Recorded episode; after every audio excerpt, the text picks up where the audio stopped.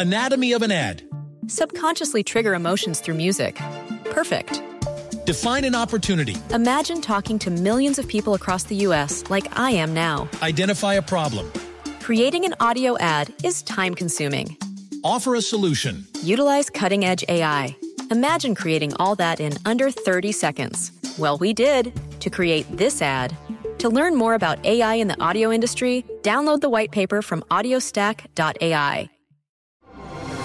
Así sucede con Carlos Martín Huerta Macías. En este podcast recibirás la información más relevante.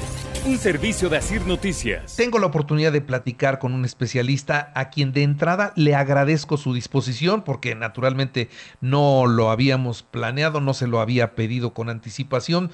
Todo surge a raíz de lo que comenzó a suceder en Ucrania. Le marqué muy temprano, me dijo que sí y le agradezco al doctor Samuel Stone Canales que esté esta mañana con nosotros para ayudarnos a entender qué es lo que está pasando en Ucrania. Doctor, de veras, muchas gracias eh, por tomarnos la llamada. ¿Cómo está? Muy buenos días. Buenos días, buenos días. Un gusto estar aquí con ustedes como siempre y pues nada, este, de verdad, gracias por la invitación. A ver, vamos, vamos por el principio. ¿Qué fue tensando la relación en Ucrania? ¿Por qué se empezó a hablar por qué se empezó a discutir y por qué llegó el momento de la guerra. ¿Qué es lo que está pasando allá que nos lleva a este escenario, doctor? Sí, pues en, breve, este es un intento expansionista de Rusia. O sea, Rusia busca expandir su territorio y su influencia en Europa del Este a la antigüita, por decirlo así, ¿no? a través del uso de la fuerza armada. Ucrania pues, es un país independiente desde hace ya más de 30 años, desde que se quebrantó y se desmoronó la Unión Soviética, no es una de las exrepúblicas soviéticas que emerge de ahí, tiene su propia lengua, su propia historia. Sin embargo, durante siglos fue parte del imperio ruso y después de la Unión Soviética. Entonces Rusia tiene la perspectiva de que Ucrania es esencialmente parte de, ellos, no parte de su territorio. El presidente Putin de Rusia ha dicho que Ucrania no es un país real, que ambos pueblos son un solo pueblo, que son un solo, eh, una sola región histórica y espiritual. Eh, entonces Rusia tiene esta perspectiva. En concreto, en el 2014, eh, un presidente de Ucrania, que era pro-Rusia, fue eh, derrocado en, una revolución y Rusia usó eso como excusa para hacer dos cosas. Uno, invadir una región de Ucrania que se llama la península de Crimea, es una península en el Mar Negro, y conquistarla. La anexaron a su territorio y ahora Rusia la considera parte de Rusia. Pero también para empezar a apoyar grupos disidentes en la región de Donbass, está constituida por dos de los estados de Ucrania, que son eh, Donetsk y Luhansk, en el este de Ucrania. Desde 2014 Rusia financia, dirige a esos grupos y ha habido una guerra civil en Ucrania durante esos ocho años que han, eh, han muerto por lo menos 14.000 personas. Eh, lo que sucedió ahorita es que el lunes Rusia empieza a, o Rusia reconoce de manera formal la independencia de estas dos regiones separatistas de Ucrania eh, y como tal, eh, esos dos nuevos, entre comillas, países le piden permiso o le piden ayuda a Rusia y Rusia usa eso como excusa para invadir esas dos regiones de Ucrania. Lo que sucede anoche, o bueno, en la madrugada del día de hoy, ¿no? en, horas de, Europa, es una invasión total de Ucrania. O sea, la excusa de vamos a mandar tropas para apoyar a nuestros nuevos países aliados, Donbass, este, Donetsk y Luhansk, se cae porque pues Rusia invade el resto del territorio de Ucrania, es una invasión total del país, tenemos ataques contra todas las grandes ciudades del país, excepto una hasta el momento, y eh, pues, pues, pues nada, es simplemente un intento de Rusia de apoderarse de territorios eh, ucranos y de, tener una, mayor influencia y controlar eh, pues la situación en Europa del Este. Ahora, ¿qué hay en Ucrania que le hace tanta falta a los rusos o que es tan atractivo para ellos? Sí, pues como mencioné, lo primero es simplemente el tema histórico y cultural. ¿no? Los, rusos de manera general consideran que Ucrania es parte de Rusia, que siempre lo ha sido, entre comillas, que pues eso simplemente no es, cierto, pero así lo perciben. La segunda es el tema de seguridad. Eh, pues la Organización del Tratado del Atlántico Norte, la OTAN, que es una alianza entre Estados Unidos y países eh, europeos y Canadá, eh, pues eh, en los últimos 20 años se ha expandido, ¿no? Países de Europa del Este, países que antes eran parte, eh, ¿no? De la, del Pacto de Varsovia, la alianza de la Guerra Fría entre la Unión Soviética y varios países de Europa del Este, esa alianza se cae y muchos de esos países, Polonia, las repúblicas que antes eran Checoslovaquia, algunas de las repúblicas que antes eran parte de Yugoslavia, etcétera, se unen con eh, la OTAN, se vuelven aliados de los Estados Unidos. Eh, Ucrania no lo es, Ucrania no es parte de, esa alianza, eh, sin embargo Ucrania es un país que ha buscado en las últimas décadas acercarse más con la OTAN, acercarse más con la Unión Europea, y eso a Putin le causa mucho ruido, por decirlo así. ¿No? a los rusos no les gusta la idea de que pues esta alianza dirigida por Estados Unidos, la alianza militar, esté tan cerca de sus fronteras, y que pues esté Estados Unidos de alguna manera incrementando su influencia en Europa del Este, una región que Rusia ve como pues históricamente parte de su de su área de influencia, ¿no? para usar la terminología de la Segunda Guerra Mundial y, de antes. Entonces, de manera eh, muy concreta, esos son los dos puntos. Putin, Putin ha dicho que eh, Estados Unidos quería meter eh, armas nucleares a Ucrania, lo cual no es cierto. ¿no? Putin ha dicho que los ucranianos están llevando a cabo un genocidio en contra de los eh, rusoparlantes en Ucrania, lo cual simplemente no es cierto. Aparte, hay eh, pues, recursos naturales amplísimos en Ucrania, esto se ha comentado ya en redes sociales mucho, eh, pero en, varios diferentes recursos naturales, desde agrícolas hasta industriales, hasta materias primas no agrícolas, pues Ucrania es un país industrializado, moderno, ¿no? y por lo menos partes de Ucrania son muy prósperas. ¿no?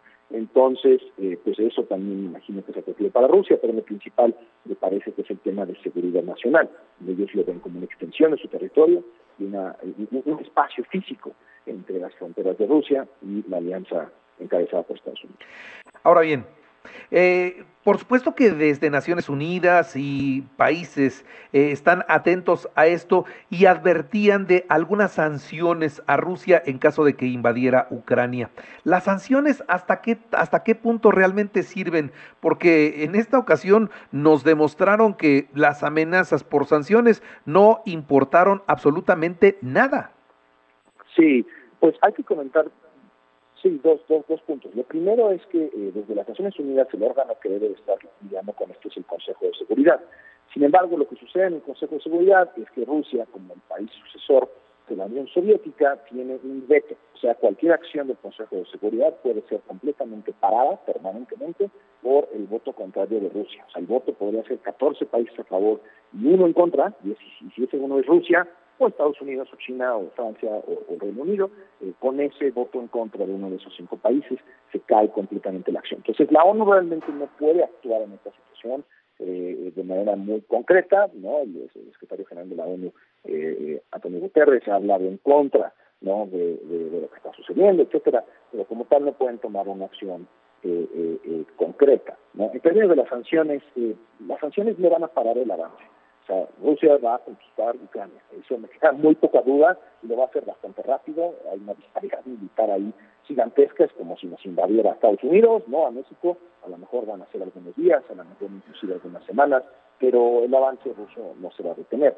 Las sanciones lo que sirven es para tratar de ponerle un costo económico, tanto personal a los líderes rusos como a Rusia como país. Entonces, ¿qué se está haciendo? Le están eh, eh, congelando sus activos eh, en Estados Unidos, en, en, Europa, todos los activos que tengan dólares a los líderes de Rusia, no solo al presidente Putin, sino también a líderes militares, secretario de defensa, este, varios generales, etcétera. esto, pues, personalmente les va a pegar, ¿no? Muchas de estas personas tienen sus, sus, sus dineros en dólares, pero también a Rusia. Y una de las sanciones específicas que se ha hablado mucho es eh, no permitirle a Rusia eh, hacer intercambios eh, en dólares en el sistema financiero internacional, básicamente, y eso pues pausaría, eso le, daría un golpe fuertísimo a la economía rusa, que depende de poder hacer transacciones en dólares para poder vender, entre otras cosas, su petróleo, que constituye una parte importante, muy importante de su economía.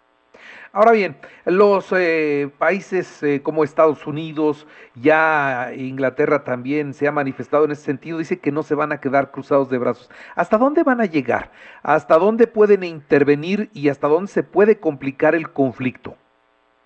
Sí, pues esa es la pregunta, ¿no? Eh, yo veo difícil que intervengan de manera militar, simplemente porque intervenir de manera militar implicaría una guerra entre Estados Unidos y sus aliados por un lado y Rusia por el otro. O sea, la, tercera guerra mundial que no nos dimos durante toda la Guerra Fría, nos lo estaríamos echando básicamente a, una guerra eh, limitada, inclusive entre Rusia y Estados Unidos, una guerra limitada a Ucrania, pues quizá no, no podría no pasar a más.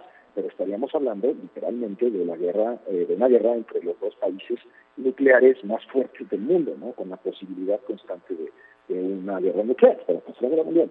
lo que, entonces, por lo mismo, la situación que está bien en Estados Unidos pues es muy compleja. Es básicamente o permites que aceptas este acto, eh, pues este vil acto de agresión por parte de los rusos en contra de un país independiente, o te metes posiblemente a la Tercera Guerra Mundial. Entonces la decisión no es una decisión fácil.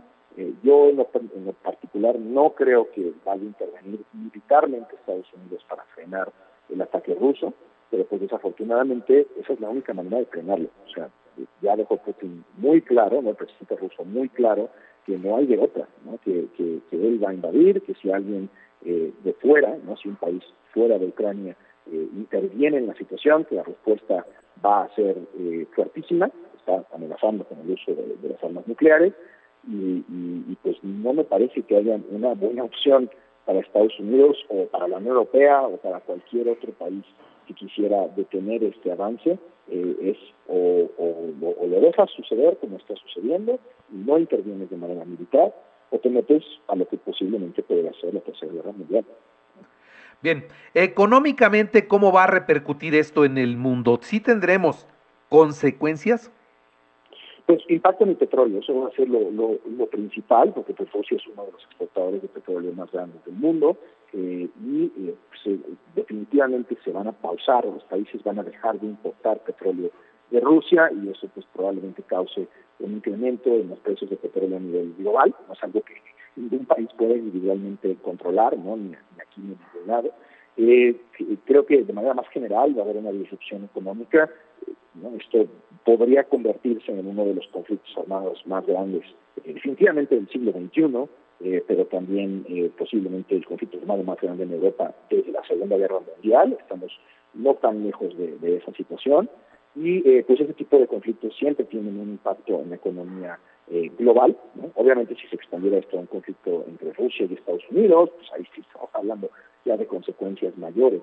Pero yo diría que inclusive más que, la consecuencia económica, y quizás algo que no nos afecte en México de manera inmediata, pero este, esta invasión, esta eh, eh, clarísima violación del derecho internacional, ¿no? del principio de que no se debe utilizar la Fuerza Armada de manera agresiva, menos para conquistar territorio. Esto está abriendo la puerta más y más y más a que las potencias, en particular Rusia, Estados Unidos y China, actúen de esta manera a futuro en otras situaciones.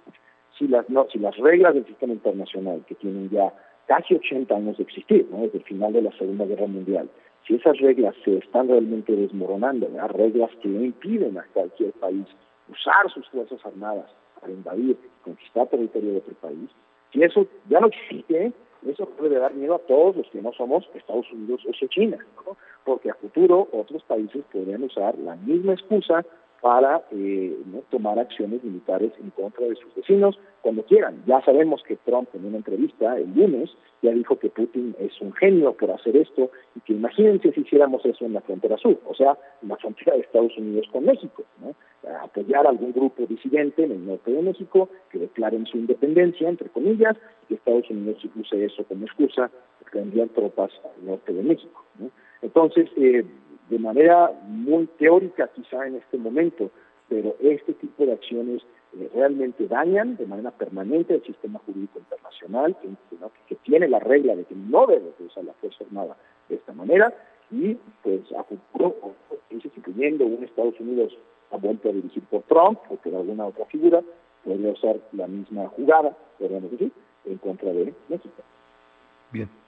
Bueno, pues entonces eh, seguiremos observando y si nos permites, doctor, eh, más adelante, en algún otro momento crucial, te estaremos molestando para seguir conociendo, pues, eh, con, con, todo, toda la experiencia que tú tienes, pues, el conflicto y, y qué rumbo va tomando. Ahorita, digamos, como última pregunta, te digo, ¿cuál es tu temor? ¿Qué es lo que puede pasar que a ti te dé miedo? Pues una escalación del conflicto a un conflicto realmente eh, internacional entre Estados Unidos y Rusia. Y para mí eso es ahorita es todavía poco probable, pero se podría dar una de dos maneras. Uno, si Rusia empieza a hacer cosas realmente horripilantes en, en, Ucrania, ¿no? si empieza a matar poblaciones civiles, etcétera, podría haber más eh, presión para que los Estados Unidos intervengan de manera militar en Ucrania. Y la otra es si Rusia decide expandir el conflicto, o sea, si las tropas rusas, hay, hay más de 200.000 eh, tropas rusas ahorita entrando a Ucrania, si esas tropas deciden seguirse un poquito, ¿no? E invadir Polonia, o invadir los países bálticos, Estonia, Latvia, este, perdón, Estonia, Letonia y, Lituania, esos países son miembros de la OTAN, esos países están aliados con Estados Unidos. Un ataque sobre ellos bajo el tratado de la OTAN eh, es un ataque sobre todos los aliados, incluyendo Estados Unidos. Entonces, hay varias maneras en las que esto podría escalar y pues ese conflicto nos debería dar miedo a todos y a todas en el mundo, porque si Rusia y Estados Unidos se enfrentan a una guerra podríamos ver una guerra nuclear, que sería eh, como mínimo, eh, ¿no? definitivamente la tercera guerra mundial, y quizá no destruya a todo el mundo, pero como mínimo sería eh, pues la guerra más destructiva que hemos vivido desde la Segunda Guerra Mundial y algo que pues nadie de nosotros que estamos vivos eh, realmente podemos imaginar. Bien, doctor, te agradezco mucho que me hayas tomado la llamada. Te mando un abrazo y, estamos en contacto si no tienes inconveniente. Igualmente un gusto, sí, cuando quieran. Gracias y buena mañana. Así sucede con Carlos Martín Huerta Macías. La información más relevante ahora en podcast. Sigue disfrutando de iHeartRadio.